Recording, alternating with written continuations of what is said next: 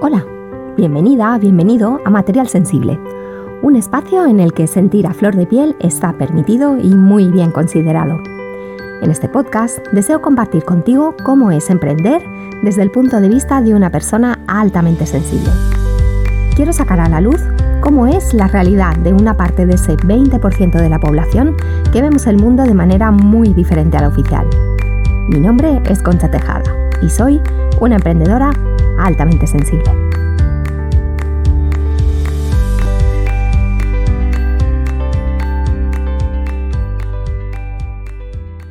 ...2019 fue un año de parálisis para mí. Acababa de regresar a finales del año anterior, de 2018, de un viaje de ensueño por Vietnam con mi nuevo amor, olvidando rutinas e inventando nuevas. Al regresar a mi vida, a mi país, a mi normalidad, me quedé paralizada. No sabía muy bien qué hacer con ella. Estaba cansada. Estaba cansada de tener que decidir entre escribir o diseñar, de hacer un curso tras otro para creer que así sabría más, valdría más, que así tomaría acción y encontraría las respuestas que estaba buscando. Pero sobre todo estaba cansada de dar tumbos, porque la mayoría de cosas que quería poner en marcha me daban miedo y estaba cansada de tener miedo. Así que en enero de 2020 decidí que no quería repetir de nuevo ese 2019, un año de parálisis y, decepción hacia mí misma. Luego llegó la pandemia y el confinamiento, y con ellos mi salida del armario como paz, que más veces he contado en este podcast, y dejé de renegar por fin de mi alta sensibilidad. Durante esos meses inusuales de 2020 empecé a conocer a otras personas que hablaban de la alta sensibilidad desde sus redes. Creé muchas conexiones inesperadas y bienvenidas. Y Paula Aravena fue uno de esos regalos de atreverse a salir allá afuera y, contar tu verdad. Porque siempre, durante todo ese tiempo de renacer, me acompañó la sensación de, pero ¿quién soy yo para hablar de la alta sensibilidad a otras personas? Si no soy, no soy coach ni soy psicóloga y si hace un año estaba tan paralizada por el miedo que no hacía más que, dudar de mí misma, de mi negocio y de mis talentos. Así que hoy, por fin, he podido cuadrar agendas con Paula Aravena y me la he traído al podcast para hablar de ese síndrome del impostor que a veces nos acecha, de la aceptación, de los ritmos y los ciclos y de otras muchas cosas bellas que Paula me evoca. Pero antes, dejadme que os presente a Paula. Paula se define como, un alma sensible y curiosa en proceso de crecimiento y, evolución constante. Esta chilena se ha estado moviendo de norte a sur del país durante muchos periodos de su vida, con todo lo que conlleva eso en cuanto a la diferencia de climas, de paisajes y contrastes entre estaciones. Y es que el mundo de Paula está habitado por contrastes como el amor por el olor del petricor, el olor a tierra mojada después de la lluvia, que es más bien de otoño, y a la vez el amor por ese olor a la brisa marina veraniega y simultáneamente por los campos de flores, más bien primaverales. Contrastes entre la vida calmada del norte, con su papá cerca de la playa, su lugar favorito, tocando la arena con los pies descalzos, una vida calmada y orgánica, y en cambio, amor por esas vacaciones bulliciosas en Santiago, multitudinarias y en familia, en contacto bien cercano con todos esos parientes que los esperaban. O el gusto por saciar su sed con la fresca y ligera agua de coco y también calmarla en el cuerpo caliente y sosegado del mate. De niña, Paula sentía muchas cosas del mundo espiritual, muchas sensaciones, olores, mensajes que debía entregar, percepciones con las que ella inevitablemente vivía. Ahora ayuda a Paz a abrirse a su sensibilidad y a sus altas percepciones y a aceptar y gestionar los posibles conflictos con los dones y talentos que trae consigo la alta sensibilidad y que ella misma, Paula, ha transitado. Hola Paula, bienvenida al podcast Material Sensible. Es un placer tenerte aquí. Ay, hola. Gracias, estoy como... Es difícil dejarme sin palabras, pero wow. Gracias, me emocionaste con... ¿Qué, lectura tienes de, la gente? Eso es un don. Y, gracias por compartirlo conmigo y con los demás, porque porque escucharme a través de, tu voz, eh, mi historia me, me haces nuevamente sentir que, estoy en el, en el espacio indicado. Así que solo gracias por la invitación. Un honor estar aquí y, gracias por esas palabras también, por todo lo que dijiste. Pues gracias a ti, Paula, por abrirte, por eh, contestar esas preguntas que os hago eh, antes de, entrar en el podcast, de prepararlo y tal, por tu sinceridad. Y, Paula, me ha quedado algo por decir. Eh, si quieres contarnos a qué te dedicas, así un poco más en, profundidad y detalle. A ver, me dedico a acompañar a otros en sus procesos de, la verdad es de habitarse con amor básicamente siento que si trato de resumir, em, mi acompañamiento es poder construir dentro de ellos un espacio seguro, amable que habitar. Amable que habitar con sus emociones, con sus pensamientos, con su cuerpo, con su energía y su espiritualidad. Es como trabajo en cuatro pilares, cuerpo, mente, espíritu y emociones. Y tengo un método que va relacionado a eso. Y generalmente la forma en que nos relacionamos con estos pilares también determina cómo, cómo vivimos la vida y desde dónde accionamos. Entonces es como acompañar a construir ese espacio interno calentito, seguro, amable, de mucho amor. Y es un autoconocimiento desde, desde ese descubrirte em, muy cariñoso y sin juicio, porque me ha pasado que hay muchas veredas del autoconocimiento en que la persona entra a autoetiquetarse o enjuiciarse con lo que descubre de, sí misma y eso genera ya estar en una lucha interna tan dura. Entonces siento que desde ahí, desde ese acompañamiento de que tú puedas habitarte, viene un poquito el escaloncito de acompaño generalmente a muchas paz, la mayoría son paz, y creo que por resonancia y misión de vida también a muchas paz que tienen altas percepciones y que no han sabido cómo gestionarlas, que no necesariamente hace parte del rasgo, pero sí se da muy común en el rasgo también, que tengamos estos, estas antenitas 5G eh, muy finas y despiertas. Entonces, si bien acompaño a otros, siempre es desde que ellos puedan construir su propio espacio seguro y desde ahí eh, poder vivir, de, hacen sus emprendimientos, su vida espiritual, su corporalidad. Es como, no importa la puerta por donde ingresen, por el cuerpo, por la mente, por el, es como, siempre se encuentran con esa danza interna de, para poder ir a abrazarla. Entonces, siento que ahí soy como acompaño, no, te podría decir ayudo, eh, y lo hago a través de muchas herramientas, pero, pero creo que la palabra resumen sería acompañar a otros caminos de regreso a ellos mismos, de habitarse con amor. Mm, qué bonito. Y entonces les ayudas a poner esas cuatro piezas fundamentales, ¿no? Eh, cada una en su sitio eh, que ellos también reconozcan que existen esas cuatro piezas en ellos mismos, ¿no? Y que las abracen y, las coloquen. Cuatro pilares que siempre digo que son como patitas de una mesa, desde donde nos nutrimos y desde donde nace también nuestro amor nutritivo.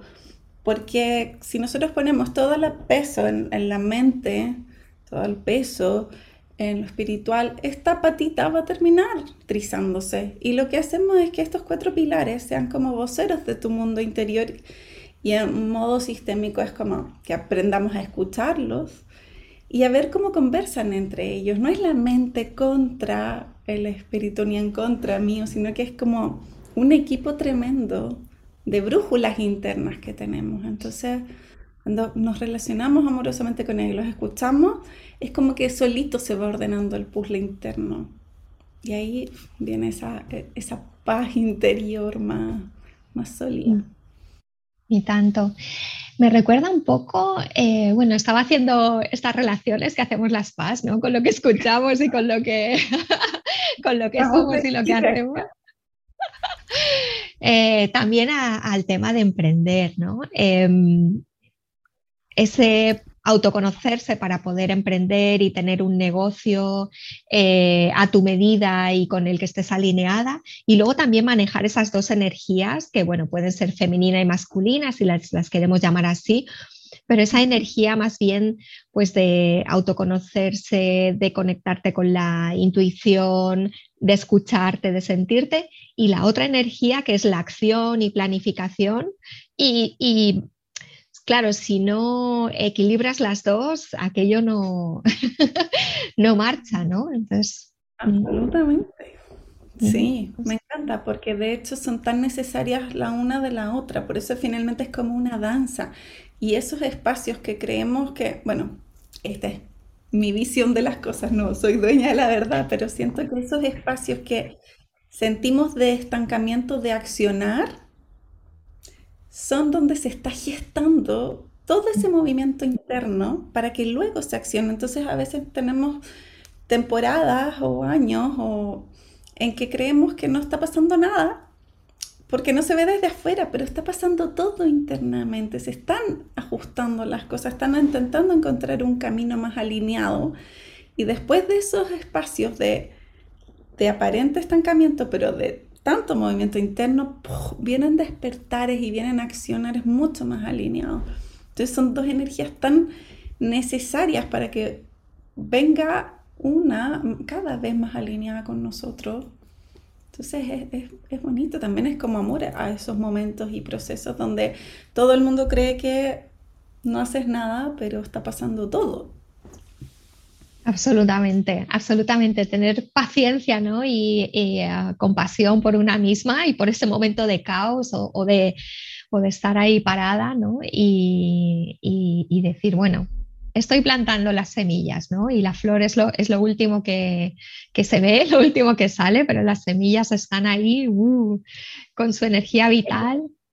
Yo siempre hablo que los procesos son como el bambú, que en el fondo el bambú tú lo plantas y está siete años bajo tierra, y tú lo riegas, lo riegas y no se ve nada de afuera y de repente en tres meses crece 30 metros. Es como ahí hizo su solidez. Entonces a veces nuestros procesos son así y necesitan ser así tan refugiados. Si en eso que necesitamos nutrirnos, necesitamos ir hacia adentro, estamos presionándonos a accionar, accionar, accionar, no saldríamos. Y viene la frustración de por qué todavía no se ve el bambú cuando está pasando todo lo que tiene que pasar. Y cuando crece, crece sólido porque está alineado. Y yo creo que para mí, el emprendimiento es uno de los, de los procesos de mayor autoconocimiento.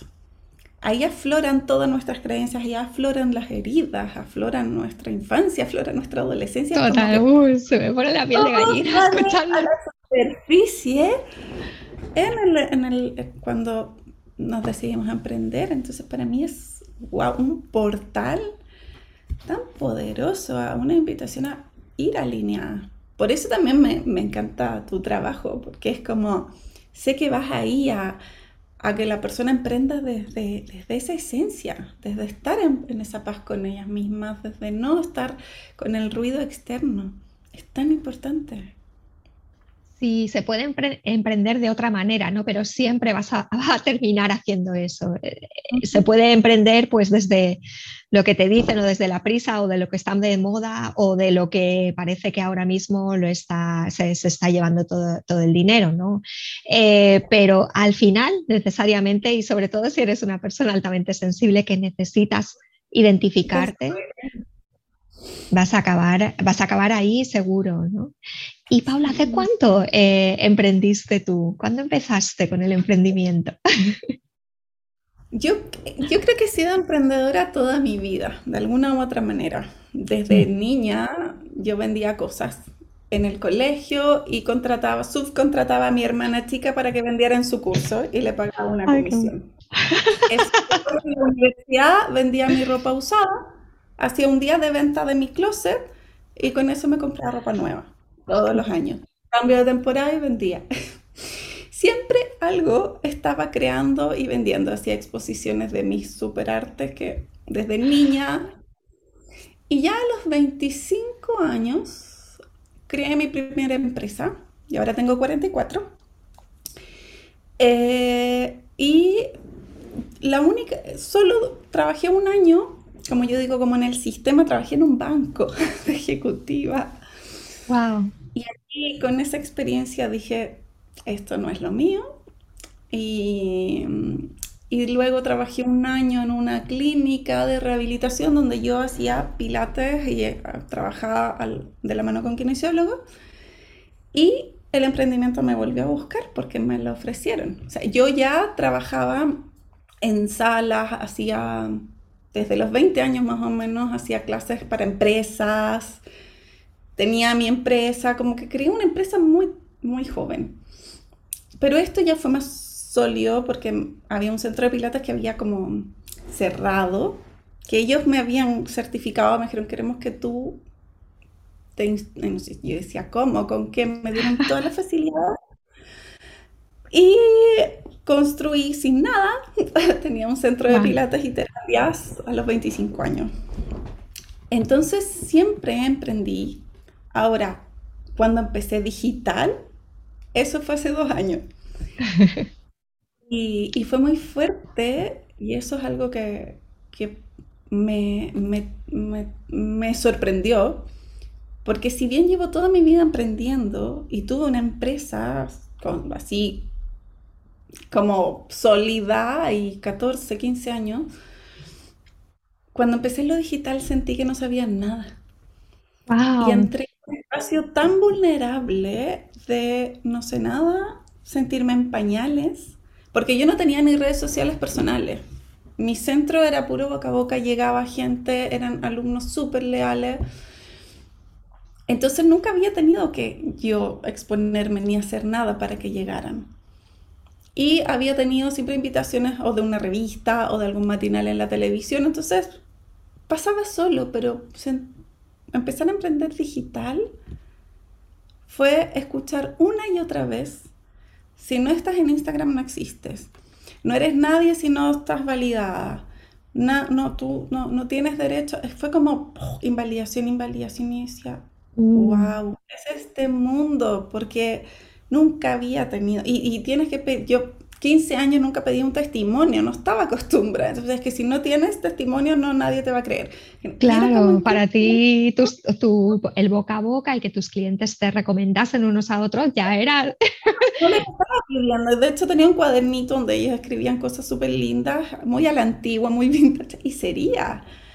Y lo otro era que te lo decían directamente. Entonces fue como, para mí es un antes y un después el emprender digital, porque emprendedora toda mi vida, pero lo digital marcó una pauta muy desafiante internamente. Yo no, fue de verdad. ¿Y emprendiste digital por la, por la pandemia? Por la pandemia, porque yo estaba, tenía, siempre tenía, bueno, después de mi centro grande lo cerré cuando fui mamá y eh, tenía dos consultas y estaba muy bien y de repente vino la pandemia y tuve que empezar a hacer todo por Zoom. Pero mi agenda, tengo eso, es algo que agradezco mucho, pero mi agenda se triplicó y yo ya no daba más, decía, no puedo, tengo lista de espera, nunca había estado sentada frente a un computador porque mi trabajo era andar descalza en el suelo, haciendo mis terapias y cosas, entonces era como, nunca había estado tantas horas sentada, nunca había estado, mis ojos. Entonces salieron estas cosas de que emprendedora digital, si ya colapsó tu uno a uno, escala tu no sé qué, y yo era como, sí, ya me sentí identificada y por ahí nació, pero fue entrar a un mundo, a otro planeta para mí. Totalmente, el digital es, es otro planeta. Otro planeta, es impresionante. Paula, ahora volveremos a eso porque es verdad que es un... Y, también incluso cuando cambias ¿no? tu negocio, tu modelo de negocio y, y, lo que llaman de pivotar, aunque estés en el mundo online, cuando cambias a lo mejor a quién te diriges o el modelo de negocio, lo que sea, es lo que tú dices, es como volver a ser principiante de nuevo, ¿no? Ahora volveremos a, ese tema, y al tema que, hoy nos gustaría enfatizar un poquito más, el del síndrome del impostor, porque es verdad que vienen a visitarte muchos, muchas voces que, antes no venían, muchos fantasmas, oyes muchas cosas. Pero antes me gustaría preguntarte, Paula, ¿cómo supiste que eras altamente sensible? ¿O siempre lo has sabido? No, fue muy, fue por etapas. Yo, mi, mis siglas son Paz, Paula Ravena Sánchez. Oh, wow. Siempre he escrito y yo, mi proyecto era escribir un libro. Yo estaba escribiendo un libro canalizado hace años, hace 10 años, y siempre todos mis escritos los, los firmaba como paz. Y cuando vino la pandemia, mi primera opción fue como me voy a dedicar a esta especie a escribir, a terminar el libro. Y empecé a ver, lo primero que estaba haciendo es como viendo editoriales, si existía la, la firma. No, eso fue no.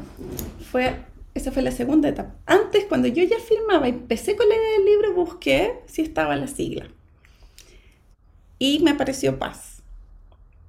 Y lo leí, pero llegué a un lugar donde no me, no me quise identificar.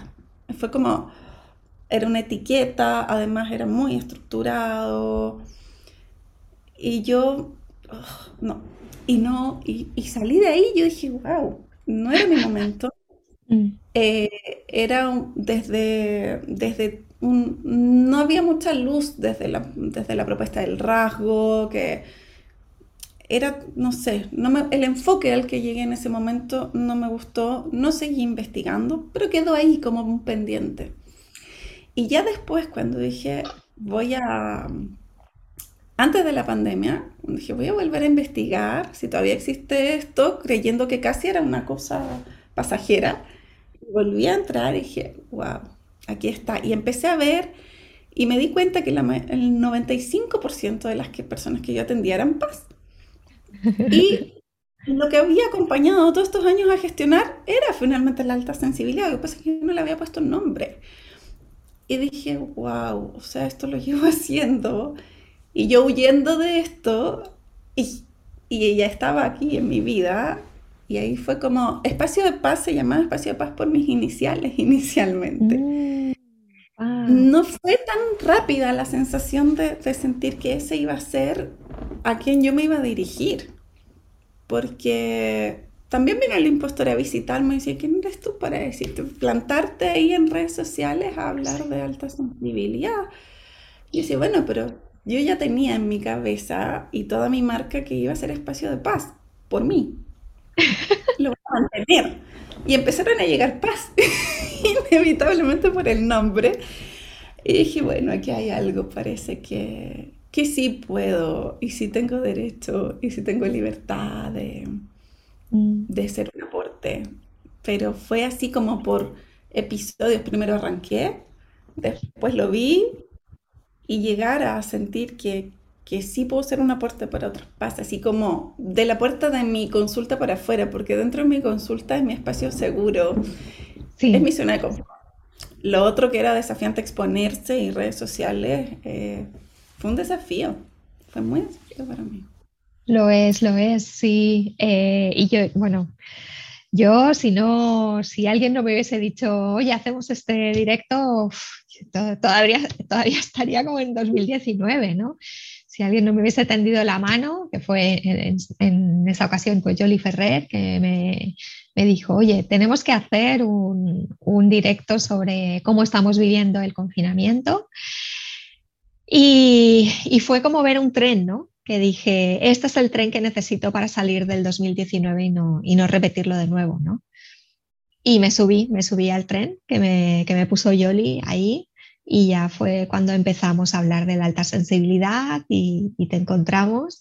Y un poco lo que te decía esta mañana, ¿no? A través de los audios que nos hemos intercambiando, intercambiado, que, era como, eh, primero hacías tú el directo, te escuchábamos, luego lo hacíamos nosotras, ¿no? Era como una especie de, de nutrirse unas con otras, ¿no? Y yo la verdad es que tengo no sé, dentro de, las circunstancias y de, todo lo que pasó, tengo un muy buen recuerdo de, todos aquellos días y mm. Yo también. Es que yo creo que era muy significativo, tal vez para ambas, estar dando esos pasos y sentir que, yo digo siempre al otro lado del charco, al otro lado de, de, tan, tan lejos, había alguien que tú decías, estamos casi pensando en lo mismo. Yo te escuchaba algo y despertaban, yo decía, uff, es como lo mismo que yo quiero hablar y me inspiraba.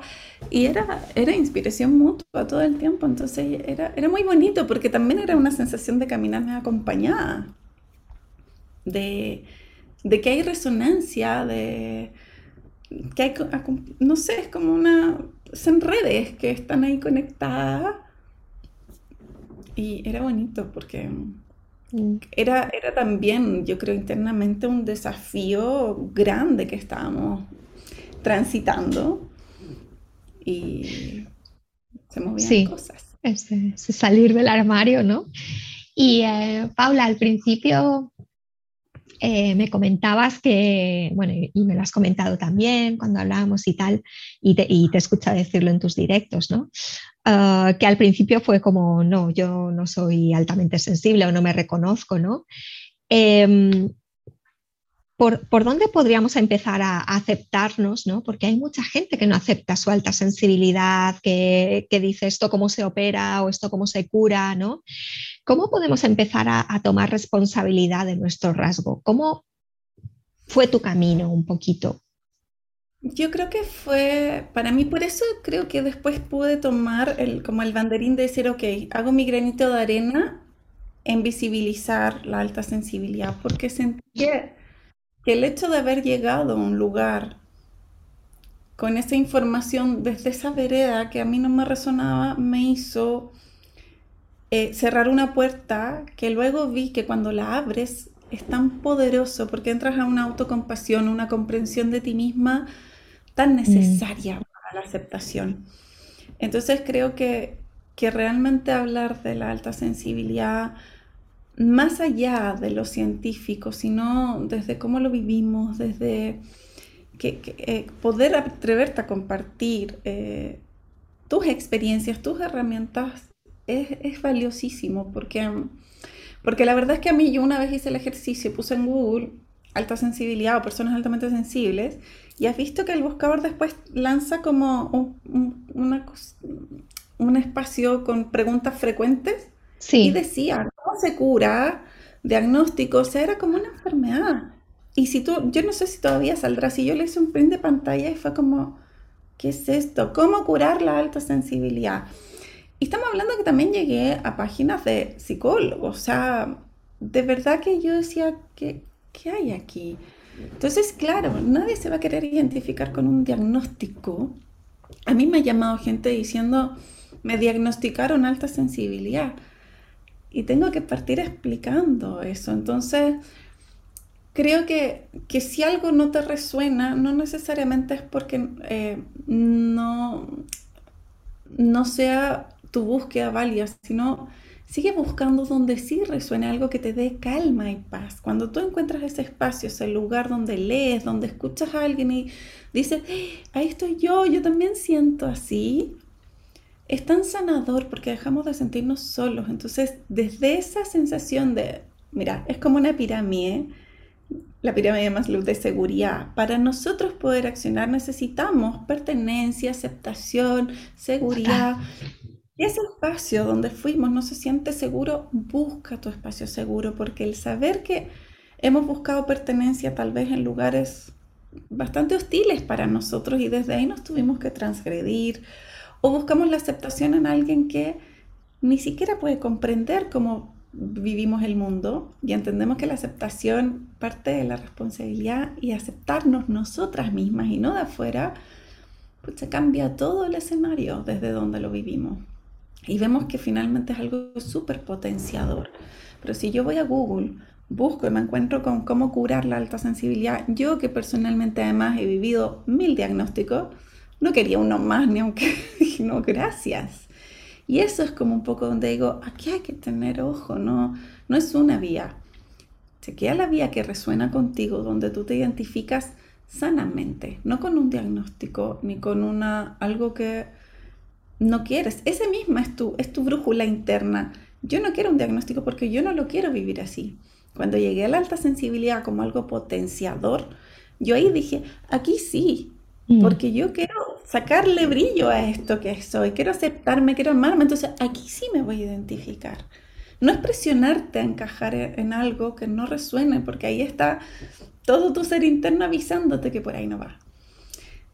Pero si entramos en un espacio que sentimos seguros, nuestro puzzle se arma con mucha más compasión, con mucha más responsabilidad.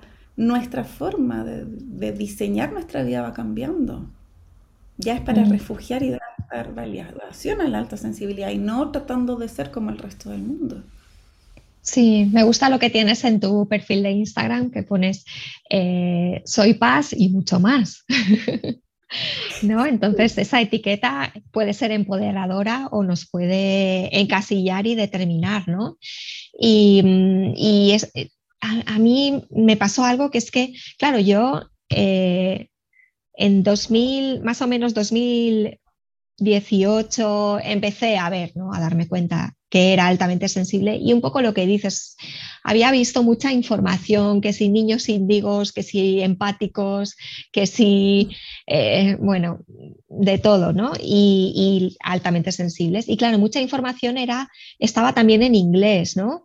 Y um, allí hay mucha confusión del lenguaje, ¿no? Eh, highly sensitive pienso que no está tan, tan claro como en español, ¿no? Persona altamente sensible. Allí yo encontré por lo menos la información que mezcla mucho, ¿no? Mezclan mucho, pues eso, con los empáticos, que es, o con los tal, o con los cual. Y, mm, y claro, yo, jolín, en 2018 yo ya llevaba 20 años de, de carrera en turismo, haciendo mil cosas, haciendo de todo, haciendo también locuras, ¿no? De trabajar en turnos, pues eso, de azafata de vuelo o de eh, comercial o lo que sea, muy dispares. Claro, con razón luego estaba tan cansada, ¿no? Después de, de, de estar también con tanta gente en ferias, en no sé dónde. Y cuando empecé a abrazar mi alta sensibilidad, pensé, yo no quiero que esto, o sea, el hecho de de que tengamos, que necesitemos retirarnos, que necesitemos descansar, que... Claro, ahí empecé a entender por qué me cansaba tanto, por qué necesitaba dos días para otra vez reponerme, ¿no? Pero pensé, yo no quiero que esto me limite. Yo sé que puedo hacer mil cosas porque ya las he hecho hasta aquí, o sea, hasta que hasta que he conocido mi alta sensibilidad y la he aceptado y la he abrazado, he hecho mil cosas en mi vida, todo lo que me he propuesto. Y a partir de ahora lo que quiero es que eso me ayude ¿no? a, conseguir hacer, eh, a conseguir más cosas y más en mi línea, ¿no? más alineadas conmigo, porque igual...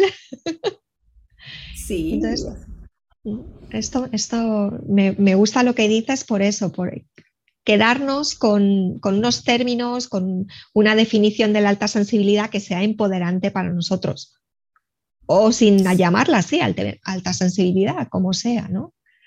Como sea, pero que a ti te haga sentido y, te lleve a ese encuentro contigo amoroso, porque si tú te lo pones y, quieres identificarte a presión con algo, no va a fluir, porque algo internamente está diciendo, por ahí no. Y, creo que si uno va a, buscar un elemento que te va a ayudar a habitarte de manera más amable, eso es algo nutritivo para ti. Pero cuando llega desde otra vereda, en que es como, pucha, no vas a poder ir a espacios con ruido, no vas a poder la persona... Hay personas que a mí me han dicho, pucha, a mí me encantaba ir a recitales y conciertos y ahora que soy altamente, sé que soy altamente sensible no puedo ir. A mí me encantan los conciertos y recitales. O sea, a pesar de que mis oídos colapsan, para mí es un momento placentero, felicidad absoluta. ¿Por qué no podrías? Es como que ven como, tengo, ahora tengo que ir lento yo te invito a que más que ir lento, encuentres y descubras tu ritmo orgánico. Es tu ritmo, no lo compares con nadie, si es lento, si es rápido, es como, ¿cuál es lo orgánico y ecológico para ti? Entonces, claro, pasa que a veces sienten con todas estas descripciones que ya no pueden hacer lo que hacían. Y sienten que pierden parte de su vida con esto. Y ahí digo, no, ¿dónde, dónde entramos a la vereda de ir? Ganando cosas en vez de perder. Mm, qué bueno. Y que esa brújula sea interna, no un libro ni, lo que, ni la historia de otro. que la historia de otro te, te ayude a encontrar tu propia historia, pero no a seguir otro camino. Mm, hablando de esto, Paula, me encanta una, frase que citaste en uno de los eh, directos, porque además tú en los, en los directos es como lo que me contabas antes, ¿no? De, compartir con los demás para que los demás también, ¿no? Se sientan a lo mejor pues confortados o que vean que, ¿no? Entonces tú decías, tu historia no te pertenece, pertenece a aquellos a los que pueda transformar. Y, y esto lo hablabas también un poco en el contexto de boom, de llegar a redes sociales, al mundo online, empezar a compararte, ese síndrome del impostor que no calla, ¿no? Y, bueno, me encantó, ¿no? Eh, ¿Te apetece que hablemos un poco de cómo, cómo gestionas tú de repente, ¿no? Estar en redes, abrirte los canales y, abrirte a este mundo que puede ser eh, un poco cruel, ¿no? o un poco atemorizante también. Mira, yo creo que a mí, esa frase para mí fue como un mantra que me, me impulsó a compartirme, porque dije, a ver, yo no estoy dando cátedra de nada, simplemente me estoy compartiendo. Yo no voy a hablar de estadísticas ni de, no voy a citar un libro, porque ya está el libro y la interpretación es, es tan única. Entonces puedo hablar de cómo lo viví yo, pero no tengo por qué ponerme en el escenario de em, como vertical de yo te voy a ayudar en algo, simplemente compártete. Y desde ahí me hizo sentido a mí. Me pasó que antes de esto me sorprendió estas cosas que yo te decía, que alguien es que si no, no existe, y yo, yo existo hace 44 años y quizás cuánto más, según mi creencia, entonces, ¿cómo no existo? O, me acuerdo un publicista una vez que yo conversé con él y me dijo, yo estábamos hablando del email, cómo funcionaba una lista de suscripciones. Y dije, ¡ay, qué interesante! Para mí todo nuevo, entonces yo era una niña descubriendo el mundo. Y yo dije, ah, entonces tú pides el correo. Yo quería regalar una meditación. Pides el correo, me dijo, sí, pero tú no pides el correo. Y yo, ¿por qué? Me dijo, porque ¿quién te lo va a dar a ti si tú no eres nadie, no, nadie te conoce? Entonces es como cuando ya seas conocida, recién puedes pedir el correo.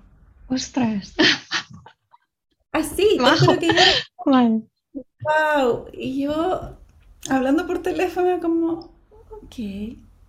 Entonces ahí entendí que para mí el, el espacio del aprendizaje vulnerable, cuando nosotros aprendemos algo sin, tener, sin tomar contacto con nuestro camino recorrido, sino que nos ponemos en un espacio así como no sé nada y nos creemos eso, nos hace susceptible a estos, a estos comentarios. Y yo dije, a ver, Paula, yo creo que eso fue tan fuerte para mí, ese comentario, que ahí vino como un corte más consciente de, ok, ¿Cómo lo vamos a vivir esto? Porque, porque esto me lo van a decir por aquí por allá. No importa si llevo 20 años, tengo una empresa 20 años, o sea, acá parece que nada importa.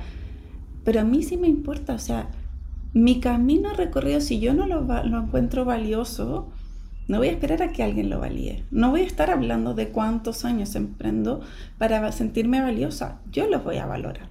Y lo que voy a hablar va a ser de lo que he podido recorrer sabiendo que era altamente sensible y cuando no lo sabía, que siempre cuento que antes de saberlo, mi camino no fue de autocuidado, yo no, no emprendí desde ahí, todo lo contrario.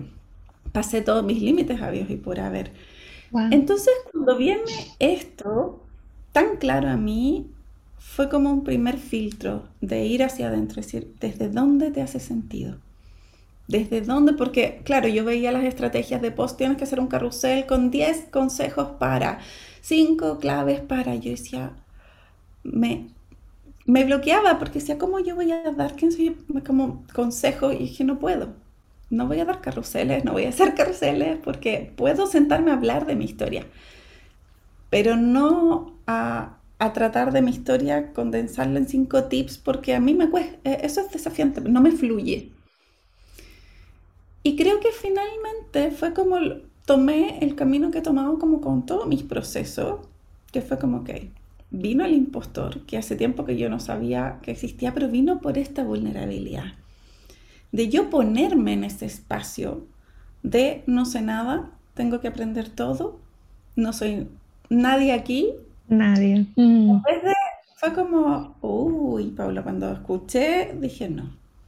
Entonces sentí que el impostor vino como a mostrarme eso, porque siempre digo cuando tengo algo desafiante es como, me siento, lo invito a tomar té y conversemos. ¿Qué me quieres? Eso me encanta. ¿Quieres decir? Lo hago con el miedo, lo hago con la rabia, lo hago con todos mis desafíos. Es como que, vamos. Y converso, literal, puedo parecer loca, pero converso y digo, ¿qué me quieres mostrar? Porque siempre siento que lo que no, todo está para ser un espacio seguro y nos muestra si estamos construyendo algo que no lo es. Y para mí el impostor venía a eso, decirme, Paula, ojo aquí, ¿cuánto vas a darle crédito a esto? ¿Realmente vas a ir de aquí? Construye lo valioso para ti. Entonces fue como, ok, yo no quiero posicionarme como un especialista en alta sensibilidad. Pude partir de mis no. Esto es lo que no quiero. No quiero hacer algo pauteado, no quiero posicionarme de esta manera, que sí quiero compartir, comunicar y algo que llevo haciendo muchos años, llevarlo a otra vereda, a lo digital, a lo emprendimiento, con todo el desafío que conlleva para mí. Y cuando venían como preguntas más técnicas, eh, finalmente yo me he leído un montón de libros, o sea, cursos, las tengo, pero me doy cuenta que por más que lo sepa, no es mi espacio que fluye. Te lo puedo decir, te puedo dar porcentajes, estadística, pero me dan ganas de decirle, te presto el libro, pero tal vez soy más aporte por otro lado.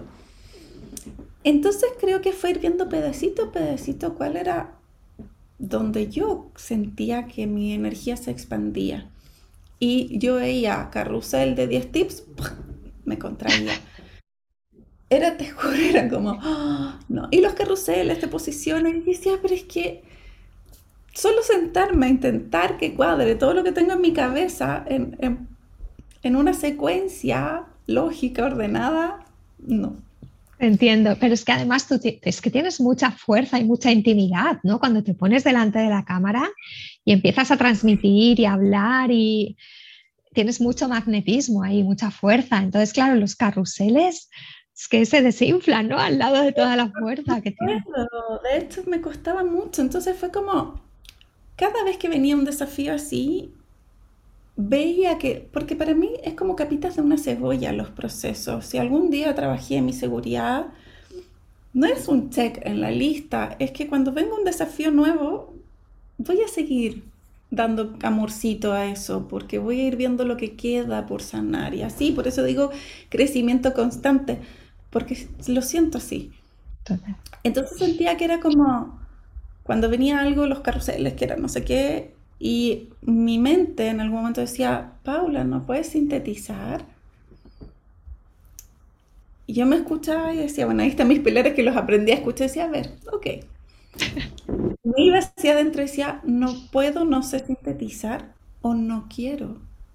Y ahí es donde mi energía, que es mi otro pilar espíritu, me dice, es que aquí te contraes. Y tú para comunicar necesitas expandirte. Hay personas que se expanden en la estructura, que se da, como la estructura les da seguridad, su energía es expansiva. Y está perfecto. Para ti la estructura pierdes expansión y te contraes. Entonces, era como, yo lo sentía a través de mi cuerpo, mi mente yo veía en qué frecuencia empezaba a navegar, porque era como, no sabes esto. Y a ver, yo sé sintetizar. El tema es que no es coherente con lo que yo quiero entregar, porque quiero compartirme. Y para compartirme yo no puedo poner un límite, porque va fluyendo. Y es algo que a mí me decían, Paula, está haciendo masterclass gratuita. Y yo decía, ya, pero ¿qué hago? Es que estás entregando todo gratis y mucho y, pero es que no me hace sentido estar así como, ay, esto no lo puedo decir porque lo voy a vender después. como, finalmente privilegié lo que era importante para mí, esa coherencia interna Y eso hacía que el impostor me dijera bien, mm. era como que me daba la palmadita y me decía, Ay, para eso vine, para recordarte lo que eres, para recordarte desde dónde. Porque me movía tanto que me hacía recalcular la ruta. Y eso era necesario. Si no viene el impostor, ni siquiera te cuestionas cuál es tu ruta. Sigues ahí. Y ahí venía y me decía, no eres capaz de... Y yo, uff, dije, wow. Y veía cómo era ese nivel de pensamiento, veía cómo se ponía mi energía, veía cómo volvía la niña así como que le decía, no eres capaz. Y dije, ok, esta niña está en el presente y sí es capaz. Y podía ir, me di cuenta que cada vez, cada episodio de eso para mí era una un espacio de sanación de cosas que aún iban quedando del pasado. Entonces lo tomé así. Lo tomé como, aquí voy sanando a mi niña que algún día le dijeron, pintas horrible, nunca vas a ser artista. Y ahora de adulto le puedo ir a decir que es una gran artista. Y fue así, entonces no enganché tanto con el externo, por eso mi cuenta tiene un, un, ritmo tan único porque sentía que no puedo compartir algo que no estoy viviendo, era como muy de lo que se está moviendo en mí. Así que esto me encanta de ti, Paula. Es que no, no o sea, el algoritmo es un robot, pero nosotros no somos robots y no... No, entonces claro, era como, creo que fue muy sanador, creo que mi palabra, de, eh, eh, el volver a ver el impostor tan claro, el que me lo dijeran tan brutalmente, porque es como que alguien te diga, no, tú no, los demás pueden, pero tú no pidas el correo porque ¿por qué te van a creer a ti? Y era como, como wow. Eso al final yo dije gracias, porque me dio una fuerza tremenda para yo decir, oye, claramente existo, soy y, el que siente esa resonancia confiará en mí y el que no, que no me dé su correo, pero soy valiosa, no tengo que hacer cosas, mostrarla. Y desde luego tienes una voz única y lo, haces todo a tu manera, ¿no? Y, y, coherente contigo. Es tu forma y esa paz no la transo. Entonces, eso para mí se lo agradezco al impostor que volvió. Que vino me tocó la puerta y me hizo, me mostró cómo en mi cuerpo vivía esa inseguridad y que se quería hacer huevito. y era como, uy, vamos, Paula, vamos. Y me empecé a dar amorcito para volver a expandir. Entonces, yo creo que no, no hubiera podido hacerlo de otra manera, no lo hubiese disfrutado. Y mm. cuando he parado, ha sido porque he sentido que necesito parar. Entonces, bueno, te, has escuchado, pero es que esto llega a la gente. Eh, la, energía que tú pones ahí afuera, si es genuina, si es auténtica, si, es, si va desde, desde ti, ¿no? desde tu, esencia, la gente lo, recibe y conecta. ¿no? Y bueno, conecta tanto que tienes una comunidad grande, una cuenta eh, grande. ¿Cómo llevas esto, Paula, que hayas crecido tanto en, en tan poquito tiempo? Porque bueno, ha sido, ¿no? Poco tiempo. La verdad, fui pasando por etapas, porque el primer crecimiento fue como, era constante, pero yo lo alcanzaba a dimensionar.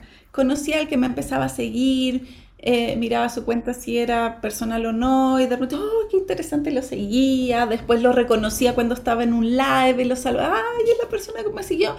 O si se inscribían al newsletter, yo veía y a veces me decían, ¿cómo te acuerdas? Porque yo estaba como niña descubriendo eso, y cada persona que estaba lo encontraba tan valioso.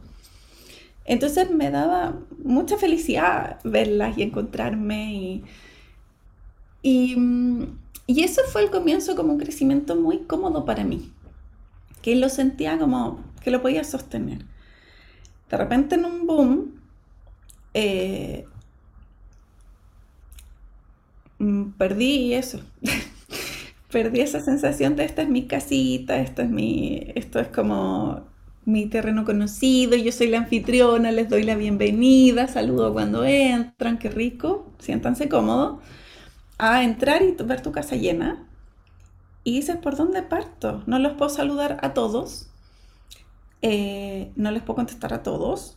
Ya no sé quiénes son todos porque entraron cuando yo no estaba. Entonces es muy extraño. y me paralicé. Literalmente, como que fue como, me contraje y me di cuenta que tenía todo un desafío con la expansión en términos como de lo infinito que es, así como, el eco que crece. Y trabajé en mi cuerpo. Porque me mm. di cuenta que lo que podía sostener la expansión era mi cuerpo. Si mi cuerpo no estaba anclado, yo no iba a poder sostener esto. Y eso es lo que me estaba pasando, no lo podía sostener. Entonces fui al cuerpo, fui a sentir qué le pasaba a mi cuerpo en un escenario tan expansivo. Y ahí me di cuenta que había temor, temor al juicio aún, temor a, yo siempre digo mis registros de la bruja quemada, de te expones y uh, va a pasar algo. Y ahí me desafía aún más a hablar de espiritualidad. Porque me di mm. cuenta que, que eso que me pasaba a mí le pasaba mucho. Y que esos temas que empiezan a ser tabú generan tanto dolor interno que dije, ok, si voy a sanar mi dolor, lo voy a, voy a acompañar a tal vez alguien que también se sienta como bruja quemada si dice que ve cosas, siente cosas y que alguien puede decir que tiene esquizofrenia. Qué bueno. Entonces como, como que lo, lo sentí así, pero para poder sostenerlo decía, necesito parar e ir hacia mí de vuelta. Porque tomarla con esa, eh, con esa como crecimiento no, no, sin contar que el algoritmo, por supuesto, que hace su parte, y, entra en una dinámica de, distinta con una cuenta grande. Una cuenta chiquitita, tú tenías como más visibilidad en, tu grupo chiquitito, en una cuenta grande ya no, no encontraba a mis seguidores, era como, ay, ¿dónde están? Ya no me aparecen sus historias, como que me sentí más sola. Es, es increíble porque decía, wow. Me sentí más sola y, y, y creo que ahora estoy, y, y paré un poco de tener esa actividad para ir hacia adentro nuevamente y ver desde dónde quería retomarla, que sí, que no. Por eso para mí siempre el impostor me da esa sensación de recalcular la ruta, de que sí, que no. Y en eso estoy ahora retomando nuevamente con esa, esas ganas de compartir, esas ganas de sentarme ahí y, y fluir volver a sentir mi casita calentita. Sí, pero, eh, fuerte. al final realmente te has hecho amiga de, ese impostor porque, bueno, eh, viene a darte buenas noticias, noticias a, avisarte, ¿no? De, que las cosas igual no están alineadas, que necesitas parar, que necesitas eh, mirarte, ¿no? Y, em, Paula, ¿qué, cosas estás retomando con, ganas? Cuéntame tus siguientes proyectos, porque tú tenías ahí, eh, bueno, una comunidad preciosa que, creaste, una membresía, pero esto está evolucionando, ¿no? ¿Me quieres contar un poco? Ha evolucionado junto a mí en todo este proceso porque mm, se ha transformado en un espacio de acompañamiento muy íntimo que ellas mismas le han puesto familia y, y, toda salió, empezó así, somos una tremenda familia maravillosa, exquisita. Y por otro lado, hay mucho material y recursos que me pasa que cuando veo las cosas como desechables, como comida rápida, que mm. encuentro que las redes hacen eso, que un baúl empolvado de libros y, con, y no me gusta. Entonces una membresía terminaba transformándose en esto, que cuando vi que había pasado más de un año, vi que habían recursos estancados, empolvándose, y dije, wow, eso a mí no, no va conmigo. Entonces dije, estos recursos tienen que ser un camino para alguien. El acompañamiento íntimo es algo que me fascinó, sentí que es alguna energía que yo cobijo eh, naturalmente. Eh, va a venir ese instinto de leona, como decía. Quiero que estén mis cachorros seguros. Entonces ya sé que esto, eso está en mí. En Pilates lo hacía lo mismo, siempre eran grupos muy pequeños. O sea, me di cuenta en retrospectiva que es una aparte de mi esencia.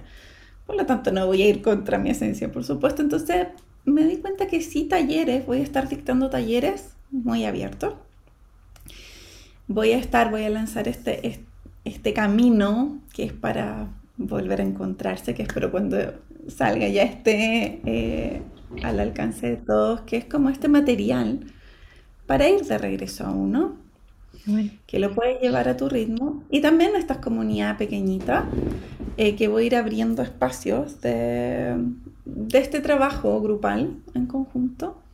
Y además el curso que ya está desde el año pasado, este año es el nacimiento oficial de, que se llama Tu sensibilidad como recurso para acompañar a otros, que va a tener un, un, espacio de acompañamiento también grupal. Entonces siento que le doy el espacio y la energía a acompañar, que me encanta, a poder dosificar de que no, me, no estoy presionando mi energía a que sea expansiva cuando quiero un grupo chiquitito, sino que en ese grupo chiquitito puedo ser la leona donde estoy expansiva, puedo abrirme y, ir así, entendiendo dónde mi energía está bien canalizada en, mis acompañamientos. Hoy día lo siento así más seguro, así que esas van a ser como varias cosillas que este año ya están listas mm. y que me, me tienen muy ilusionada porque, porque lo disfruté mucho. Ya hice mi ensayo y dije, aquí voy sabiendo que va a ir cambiando también. Pero, lo siento, me siento en casa, me siento muy en casa haciéndolo. Mm, qué rico eso cuando pasa, ¿no? Que te sientes en casa con, los servicios que estás poniendo, eh, en, la, en, la, manera en la que acompañas a la gente, lo que les estás eh, ofreciendo, ¿no? Y ah, eso es muy importante. Por supuesto es importante vender y es importante que, la gente lo reciba, pero cuando tú te sientes bien con lo que estás poniendo de afuera y sabes genuinamente que eres, que eres tú, ¿no? y, en, tu manera más expansiva, eso es, muy bonito, porque es difícil también de conseguir, ¿no? Tienes que tener un nivel de conocimiento eh, importante. y, darte permiso para cuando no sabes parar y decir, ok, vamos a encontrar de nuevo, porque, porque dentro del camino no es un camino lineal. Si tenemos un camino nos perdemos un poquito y sabemos dónde volver, pero es perderse para encontrarse continuamente. No es perderse y me fui por otra vía, es como que voy ahí, como cíclicamente. Entonces, darme permiso para no vender el año pasado, o sea, vender, pero no la venta que supuestamente tenía que ser, para mí fue perfecto, para mí, a mi ritmo. Hoy día me siento como que ya pude corporizar esa energía que tengo que sostener más expansiva. Antes sentía que hubiera venido como todo ese peso y mis raíces en ese aspecto todavía no estaban firmes. Mm, entiendo. Así que estoy súper contenta. y Paula, eh, antes de, terminar, la pregunta que suelo hacerle a todos mis invitados, que es, eh, ¿qué crees que aportamos las personas altamente sensibles al mundo? ¿Qué podemos aportar? Ay, concha, porque para mí esto es como desde mi mundo. Yo siento que somos como ese, ese espacio de equilibrio súper necesario porque mm, como yo trabajo como en caminos de conciencia y espiritualidad, creo que hay algo que nuestra, ya nuestra alma vivió y que traía como un recurso al nacer altamente sensible. Porque también he trabajado desde la otra línea y cuando veo que alguien me dice, Paula, necesito conectar con mi sensibilidad, necesito conectar con mis emociones porque ni siquiera las puedo reconocer necesito, quiero, quiero despertar mi intuición. Y digo, wow, qué tesoro tenemos, porque venía en el pack con nosotras. Y cuando veo que el proceso de conciencia mm, tenemos las emociones que nos ayudan al autoconocimiento y la conciencia, una mente pensante que nos ayuda a observar, eh, una intuición que es una tremenda brújula yo digo, veníamos con todo el maletín. Es como para estos procesos profundos de autoconocimiento, estos procesos más conscientes, ya traíamos el maletín. Solo es entender que si vas a pegar un cuadro, abrir tu maletín y decir, a ver, dependiendo de la muralla, necesito un martillo o un taladro, pero los tengo ahí y los aprendo a usar y a sacar brillo y a optimizar su energía. Entonces, cuando veo que he acompañado a personas que intentan desarrollar aquello que nosotros traemos, yo digo, wow, primero somos espejo y somos un sistema interconectado, por lo tanto podemos acompañar y a través de nuestro espejo ayudar a que otros se encuentren a sí mismos, porque si alguien no tiene conexión con sus emociones y nosotros tenemos nuestras emociones a flor de piel, le va a chocar tremendamente. Por espejo, te va a encontrar terrible, pero hay una oportunidad en él de decir, si me choca, si esa persona se hace responsable, va a entender que lo que le pasa contigo no tiene que ver contigo, tiene que ver con su relación, con sus emociones. Y hay una invitación a que él las pueda evitar. Entonces creo que mm, un poco venimos como mostrar al mundo lo valioso de estos recursos. Y, y si alguien le hace ruido, nuestro trabajo es aprender a soltar que el ruido es del otro para que él pueda hacer su proceso y nosotros poder seguir haciendo el nuestro. Entonces para mí es como, de verdad que yo agradezco y siento que son como esos, esos porcentajes de conciencia que se necesita, sobre todo hoy día, que cada vez se habla más de empatía, de, que la empatía es algo valioso. Entonces, wow, se le está dando la vuelta a las cosas se está dando valor a algo que nosotros ya tenemos, la gestión emocional. Hoy día hay muchas cosas que se hablan, antes no. Entonces creo que, somos un gran aporte para que esto sea más visible. Mientras estuviera cubierto eh, bajo el agua como un iceberg, nadie lo habla, nadie lo ve, pero todos lo viven. Nosotros como que hacemos que el iceberg salga y se muestre esa sensibilidad esté a flor de piel y la emoción venga, aunque queramos filtrar, las lágrimas caen. Y alguien que no se permitió llorar, tú le muestras lo sanador del llanto y es como, wow, puedes aliviar solo con ser tú a otra persona. Entonces, para mí, no sé, yo lo veo tanta luz. No somos ni mejor ni peores porque tenemos grandes desafíos también. Solo que sentimos que ese rol es nuestro como el otro porcentaje, que no es altamente sensible, tiene un rol tremendo en nuestra vida y un espejo grande del que podemos aprender y crecer. Pero somos esa cuota necesaria. Sí, sí, es que de esos pequeños espejos a veces, ¿no? También para que eh, el resto de personas a lo mejor encuentre un camino que habían perdido. Y también, Paula, te voy a decir una cosa, ¿eh? Eh, para aquel experto en comunicación que te dijo, no, tú no, eres nadie, la comunicación se va cada vez más hacia el aspecto emocional y hacia el aspecto de sacar tu voz y, y, seguir tu intuición ¿no? en los negocios. Cada vez estamos yendo más hacia eso, ¿no? Y ahí tú sí que eres experta. Entonces, eh, yo creo que también, por lo que a ti te toca, ¿no? Podrías también un poco eh, ser esa parte eh, que, incluso en el mundo del marketing también es, necesaria cada vez más, ¿no? Mm. Me, encanta. De hecho, para mí el, mundo emprendedor no es algo a lo que siento que hoy me dedicaría, pero me siento tan conectada con tu trabajo, con, con personas, digo, siento que desde ahí hay tanta resonancia, no, no me siento dos áreas tan aparte, todo lo contrario. Sí, yo te oigo y todo lo puedo aplicar, todo lo que estás contando ahora se puede aplicar y... Exacto, entonces siento que, y cuando tú hablas de algo también yo digo, wow, es esto, porque son procesos tremendamente internos. Entonces digo, eh, eh, me encanta, me encanta sentir e-, esa resonancia y hacia dónde me lleven las cosas, yo feliz de navegar. Paula, para la gente que nos está escuchando y que dice, yo quiero saber más de esta mujer, he conectado con ella, quiero saber qué hace, quiero apuntarme a su, eh, a su membresía o a sus programas, sus talleres, ¿dónde podemos encontrarte? A ver, está mi página web, que es paularavena.com Ahí tengo, que también está en el enlace en mi Instagram, que es Espacio de Paz con S.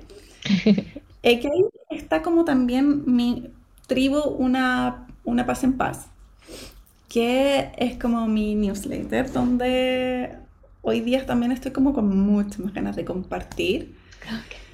Y, por Instagram es como es la, red donde yo estoy más, más conectada hoy.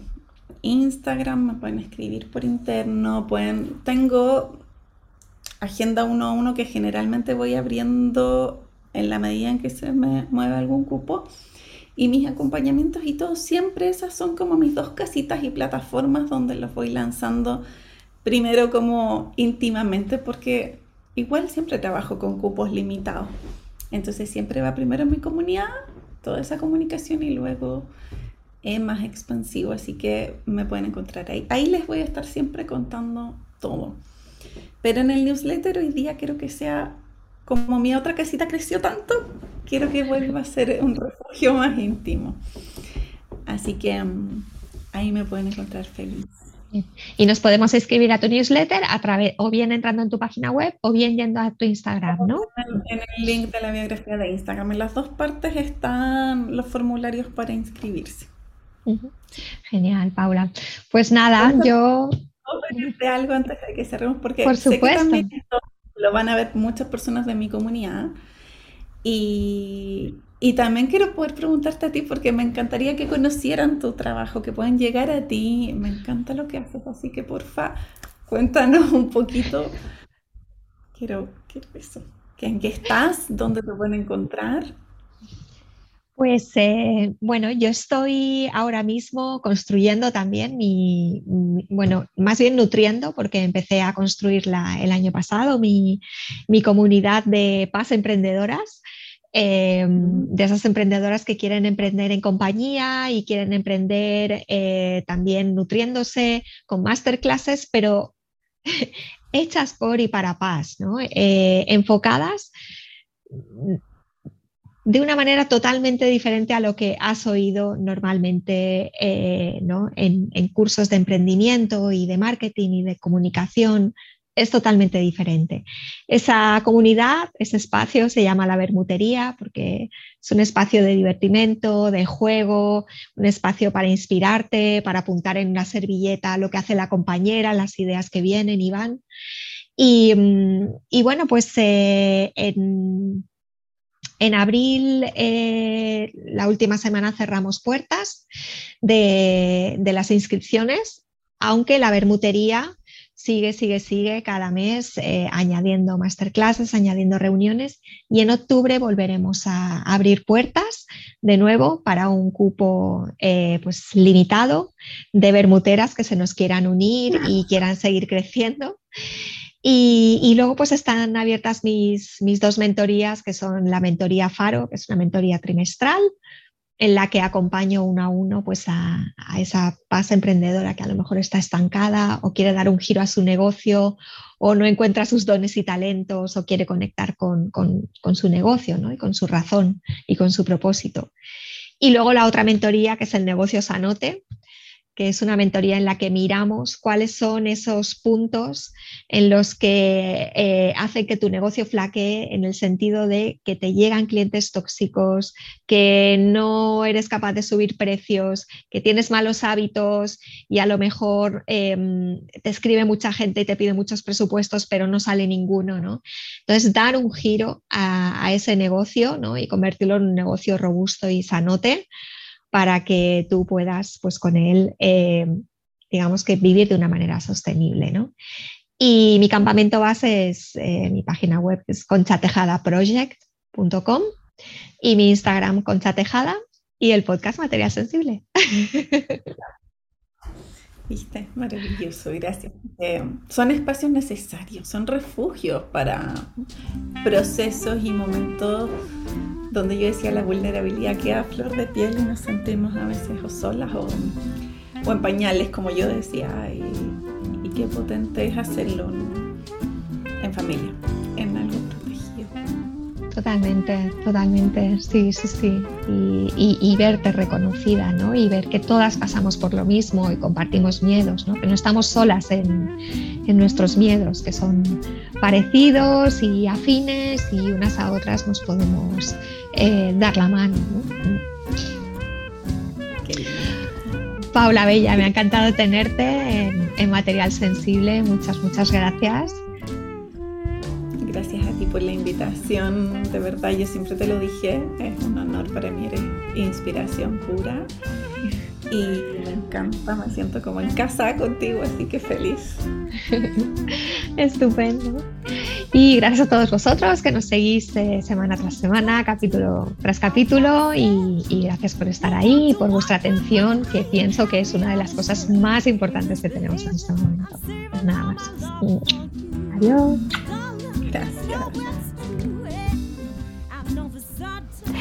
Muchas gracias por escucharnos. Si eres una emprendedora o emprendedor altamente sensible y te apetece tomarte un vermut conmigo mientras hablamos del mundo paz y de tu experiencia como emprendedor, escríbeme a mail arroba conchatejadaproject.com. Estaré encantada de tenerte aquí y brindar contigo en esta serie de entrevistas. Puedes acceder a todos los enlaces de productos e inspiración que mencionamos en este episodio en mi blog conchatejadaproject.com barra blog. Te dejo el enlace en las notas del programa.